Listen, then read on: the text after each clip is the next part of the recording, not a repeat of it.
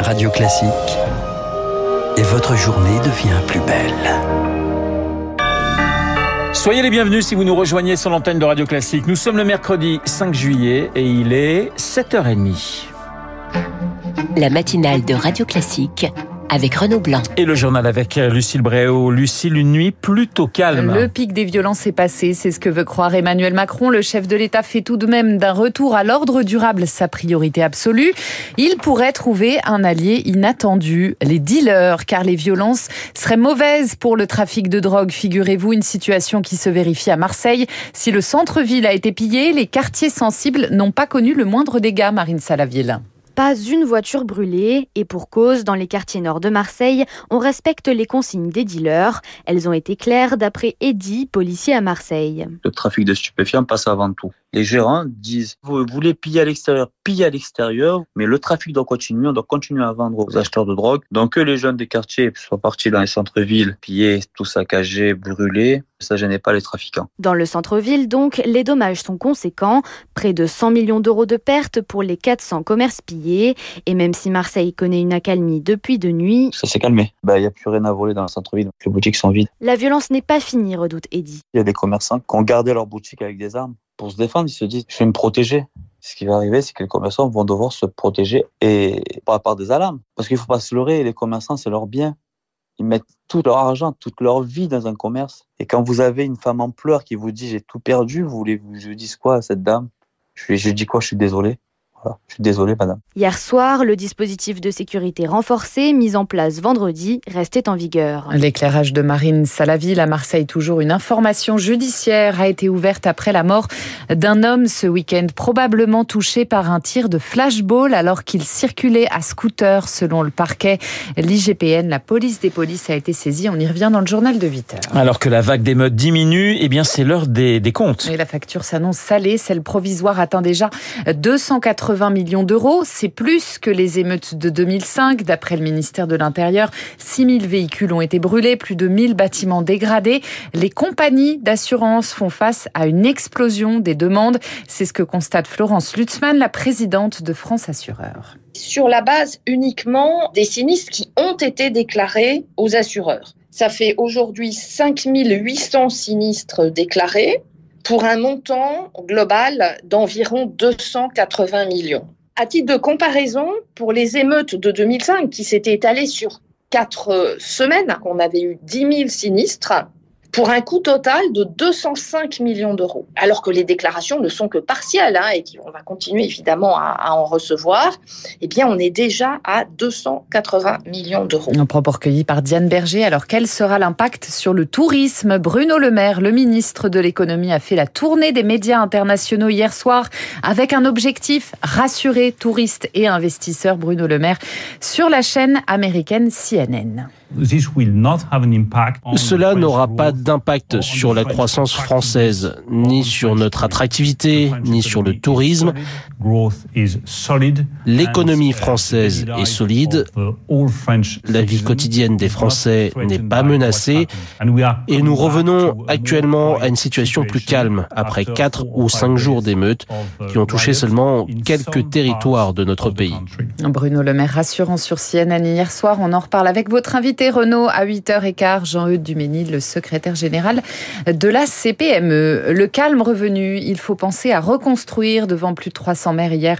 Emmanuel Macron a promis une loi d'urgence pour accélérer les choses et des moyens exceptionnels déployés les 13 et 14 juillet avant et pendant la fête nationale. Vous écoutez Radio Classique, il est pratiquement 7h34 dans le viseur du gouvernement, les réseaux sociaux. Quel rôle ont-ils joué dans l'amplification des violences sur des applications comme Snapchat par exemple, une carte interactive permettait pendant les violences de savoir où se trouvaient les lieux d'affrontement en direct.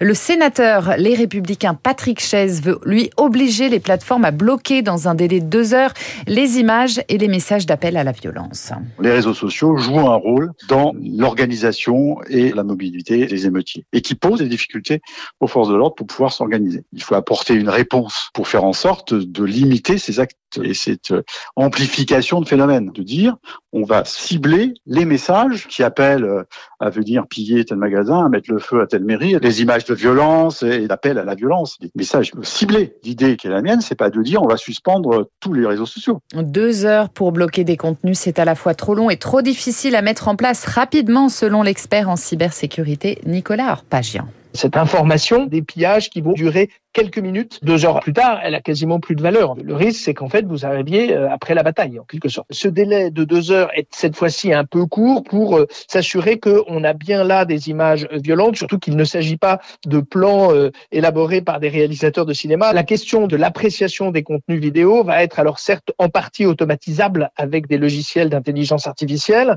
mais il faudra toujours une assistance humaine pour apprécier si telle ou telle vidéo est effectivement problématique ou euh, totalement anodine. Nicolas Arpagian, vice-président du cabinet Edminds Partners. En bref, la cagnotte polémique en soutien aux policiers qui a tiré sur Naël clôturée cette nuit. Elle a recueilli plus d'un million six cent mille euros de dons. La mère de Naël a décidé de porter plainte contre son organisateur Jean Messia pour escroquerie en bande organisée entre autres. Lucille, en Ukraine, inquiétude autour de la centrale de Saporidja. Cette centrale, la plus grande d'Europe, est aux mains des Russes depuis mars 2022. Volodymyr Zelensky affirme que Moscou prépare des provocations dangereuses sur le site. Il l'a dit à Emmanuel Macron hier. Selon Kiev, des engins explosifs auraient été positionnés sur le toit de la centrale. La Russie, de son côté, accuse l'Ukraine de préparer une attaque de drones sur le site. À Jenin, en Cisjordanie, les forces israéliennes ont commencé à se retirer cette nuit après une opération militaire d'une ampleur inédite.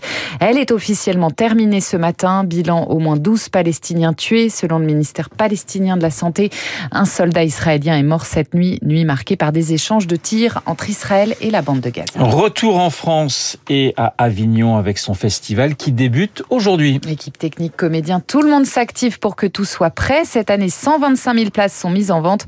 Le reportage d'Estelle Henry dans le Vaucluse. C'est bizarre, regarde comment je me tiens. Sur la petite scène de l'Oriflamme, Béatrice Costantini, dans la peau d'Arletty, répète ses placements. Tout doit être parfait. C'est évidemment une grande vitrine parce que c'est un, endroit où tous les programmateurs viennent, où ils font leur marché. Hein.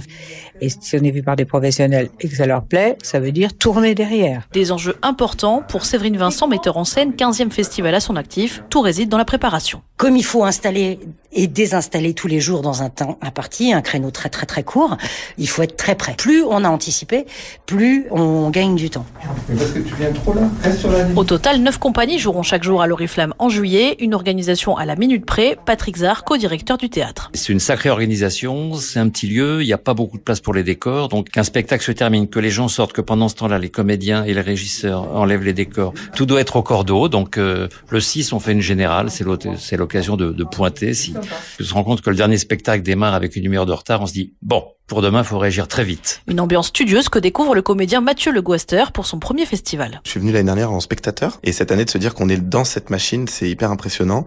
Pour l'instant, c'est un peu particulier. Je trouve qu'on est un peu entre deux. On reconnaît quelques compagnies, il y a déjà des décors qui se promènent, mais on sent que c'est encore assez calme. Au total, 1500 spectacles seront proposés au festival Off. Celui-là, l'inclinaison est bonne Ouais, ça me paraît bien. Voilà, Estelle Henry à Avignon pour Radio Classique. Et puis la mort d'une légende des Verts, Georges Beretta est décédé hier. Il avait 77 ans, ancien international tricolore passé par Marseille Roanne et surtout la S Saint-Etienne. Effectivement, les, les Verts, et je peux vous dire que ça rappelle des souvenirs à Samuel Blumenfeld, hein, Georges Beretta pour toute une génération.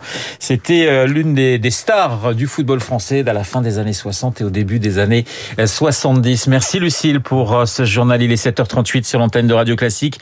Non pas du sport, mais du cinéma dans un instant avec notre Monsieur Cinéma.